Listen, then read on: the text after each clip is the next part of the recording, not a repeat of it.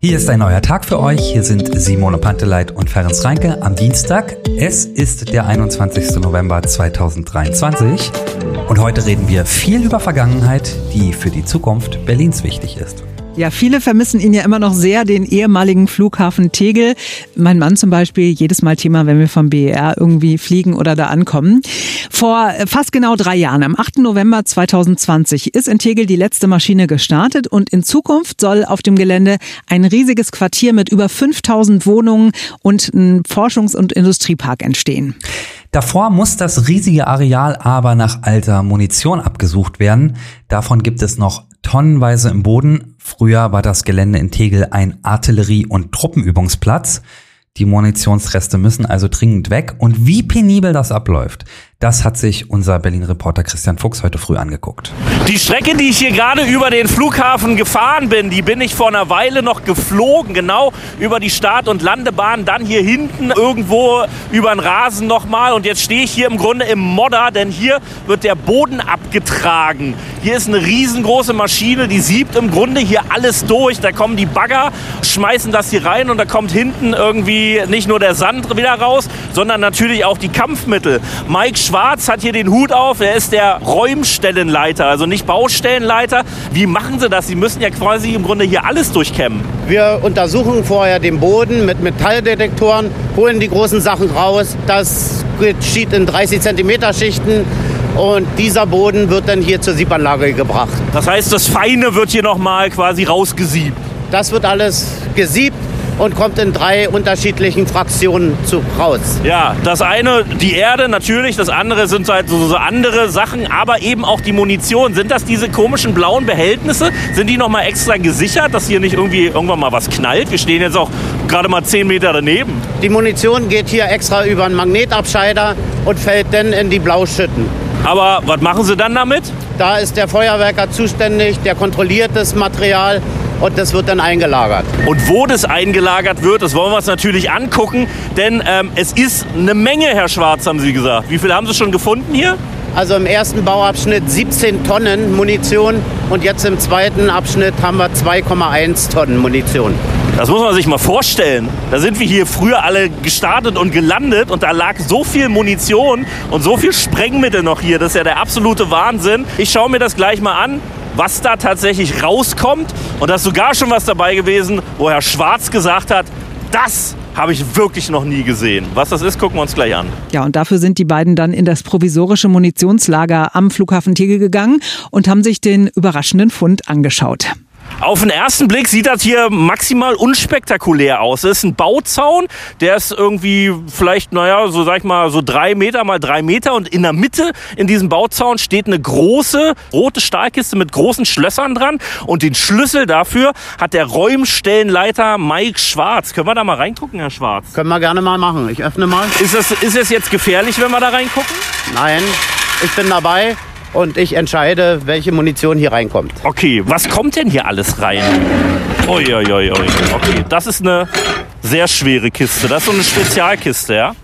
Es ist eine Spezialkiste, das ist Munitionstageslager, wo wir die transportfähige Munition. Oh, da sieht man aber schon dicke Dinger. Die sehen, was sind das hier? Handgranaten irgendwie oder was? Das sind Stabbrandbomben und Panzergranaten.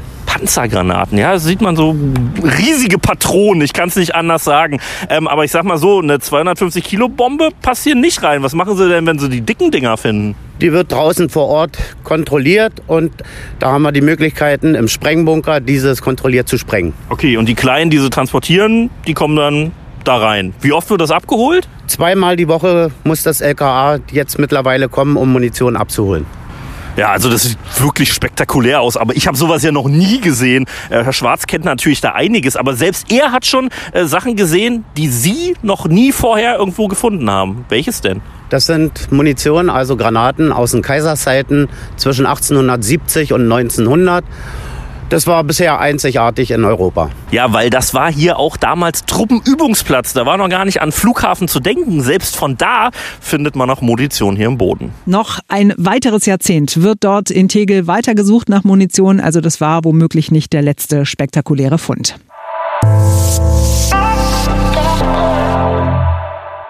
So, wir bleiben noch bei Berlins Vergangenheit, die Teil der Zukunft werden soll. Also, wir haben uns äh, gestern schon äh, sehr gewundert über die Nachricht, dass Berlin eine Magnetschwebebahn bekommen sollen. Äh, vielleicht haben die 80er Jahre ja im Verkehrssenat angerufen. Es ist aber wirklich kein Scherz. Es gibt die Überlegung, eine Teststrecke zu bauen. Das Argument, so eine Magnetschwebebahn, die lässt sich leichter und kostengünstiger hinstellen als eine U-Bahn zum Beispiel. Für eine fünf bis sieben Kilometer lange Strecke rechnet der Senat mit Kosten von circa 80 Millionen Euro. Ja, zwischen Mitte der 80er und Anfang der 90er hatten wir schon mal eine Versuchsstrecke. Die M-Bahn fuhr zwischen Gleisdreieck und Kemperplatz. Nach dem Mauerfall ist der Versuch beendet worden, weil die U2 ausgebaut wurde. Auch die Idee, dass man Berlin und Hamburg mit einer Magnetschwebebahn dem Transrapid verbindet, ist aus Kostengründen nie umgesetzt worden. Unser Berlin-Reporter Christian Fuchs hat vorhin rumgefragt, was die Menschen hier in Berlin von der Idee einer Magnetschwebebahn halten und hat viele skeptische Reaktionen bekommen. Ja, was ein Magnetschwebebahn? Da sind die meisten ziemlich klar. Also die sollten lieber mehr in den Ausbau von den bestehenden Verkehrsmitteln investieren als Busse, Busse S-Bahn. Genau, anstatt für so einen Quatsch Geld rauszuschmeißen. Ja, wäre ganz prima. Wir haben ja auch keine anderen Sorgen. Also ich glaube, irgendwo, wo es sinnvoller wäre, wäre besser. Geld haben wir anscheinend genug. Weiß nicht, ob wir das brauchen. Wir haben genug Bahn. Wo soll die noch hin? Ja, gute Frage. Weiß man ja noch nicht, wo die tatsächlich hin soll. Innenstadt ist natürlich da im Gespräch. Aber ähm, Sie haben es ja schon gehört, die meisten sind tatsächlich dagegen und da befinden sie sich auch in guter Gesellschaft. Denn auch viele Verkehrsexperten sagen, ja, das sind Luftschlösser vom Berliner Senat. Das ist unrealistisch. Ähm, es gibt trotzdem Leute, die sagen, hey, finde das gut. Zumindest eine habe ich heute Morgen getroffen. Die heißt Marleen. Wäre eine gute Idee. Ich finde ja hier auch Gärten der Welt ja auch ganz schön mit dieser Bahn. Das ist auch eine gute Idee. Warum denken Sie, das könnte für Berlin was bringen? Touristattraktion eigentlich. Ich würde mir mal natürlich angucken, auch hinfahren, mal damit fahren, aber für mich großartig jetzt, die in Berlin wohnt. Bringt nichts. Nee. Ja, interessante Perspektive von Marleen. Als Touristenattraktion, hm, habe ich noch gar nicht drüber nachgedacht. Wäre vielleicht tatsächlich eine Variante, wäre zumindest äh, deutschlandweit die erste Stadt, die überhaupt eine Magnetschwebebahn hat. Ja, denn die Bahn in Wuppertal, die ist zwar eine Schwebebahn, die hängt aber an Rollen an einer Schiene. Die schwebt also nicht auf einem durch Magnete erzeugten Luftkissen, sondern die rollt auf Rädern und hängt nur. Ja, ist das mit einer Magnetschwebebahn eine fixe Idee oder könnte das wirklich was sein? Wir sprechen auf jeden Fall auch übermorgen nochmal drüber mit unserem Klartexter Heinz Buschkowski. Ab 6 Uhr ist Neuköllns Ex-Bürgermeister bei uns im Programm und ihr hört ihn dann natürlich auch hier im Podcast. Und wir hören uns sowieso und überhaupt auch morgen wieder am Mittwoch, denn dann ist wieder ein neuer Tag.